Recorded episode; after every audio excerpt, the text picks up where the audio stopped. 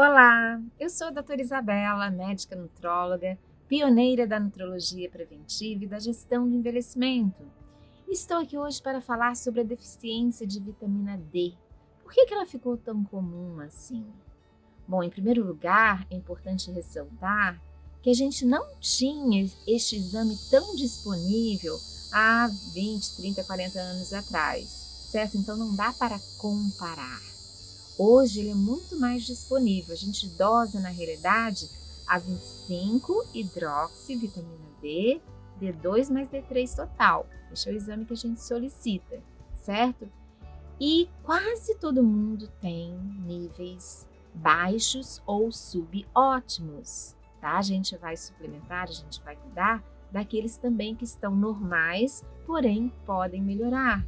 Eu só tive um paciente surfista com níveis extremamente bons de vitamina D, 95 nanogramas por ml, muito acima da média, tá? Mas em geral, a maioria de nós estamos precisando de suplementação de vitamina D. A gente fala até usa o termo pandemia. O mundo todo está sofrendo com deficiência de vitamina D. Por quê? Em primeiro lugar, nós diminuímos o consumo dos laticínios integrais, não é? A gente usa mais o leite desnatado, semidesnatado e a vitamina D é uma vitamina lipossolúvel, ou seja, solúvel em gordura. Então, ela se concentra mais nos laticínios gordurosos e isso fez com que a gente diminuísse a ingestão da vitamina D. Depois, as pessoas acima de 50 anos aí talvez lembrem-se do óleo de fígado de bacalhau, que era uma coisa que os pais davam muito para os filhos. Hoje não tanto, não é mesmo? Eu pelo menos não vejo os pais dando óleo de fígado de bacalhau para os filhos, certo? Terceiro, a gente se expõe menos ao sol, né? Como antes, a gente ia para a praia, ficava lá horas a fio, mesmo sem protetor solar ao sol. O próprio uso do protetor solar diminui né, a produção de vitamina D pelo organismo. Então, menor exposição e uso do protetor solar são outros fatores. Depois vem a questão da segurança urbana, né? As crianças não brincam mais tanto na rua como antes. Antes se brincava de queimada, de bola, de pique, né? De soltar pipa. E, e, isso fazia com que as crianças brincassem mais na rua. Hoje é mais né, dentro de casa, celular, videogame e tudo mais.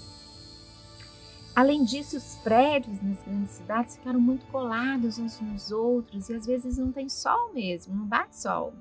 É um problema também, tá?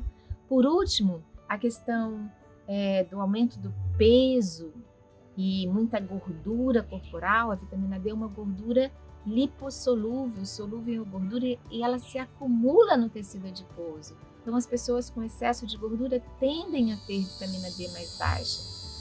Ah, e tem mais um fator que é a questão dos receptores, né? Isso a gente está conhecendo agora. Eu, por exemplo, tenho um probleminha no receptor intestinal da vitamina D, por isso eu só é, aproveito a vitamina D se ela for usada sublingual ou parenteral, intramuscular mas eu não aproveito bem quando eu faço a ingestão, ou seja, o uso interno da vitamina D, certo? Então são muitos fatores. O importante é estar atento, a gente pode acompanhar. Eu sou muito ligada nisso, tá? De acompanhar sistematicamente de quatro em quatro meses. Então a gente vai tentando manter níveis ótimos, não apenas normais, mas também sem correr riscos, deixando níveis extremamente elevados, certo? Espero que tenham gostado. Até o próximo vídeo. Você tem aqui embaixo os meus links para as minhas redes sociais. Desde já, meu muito obrigada.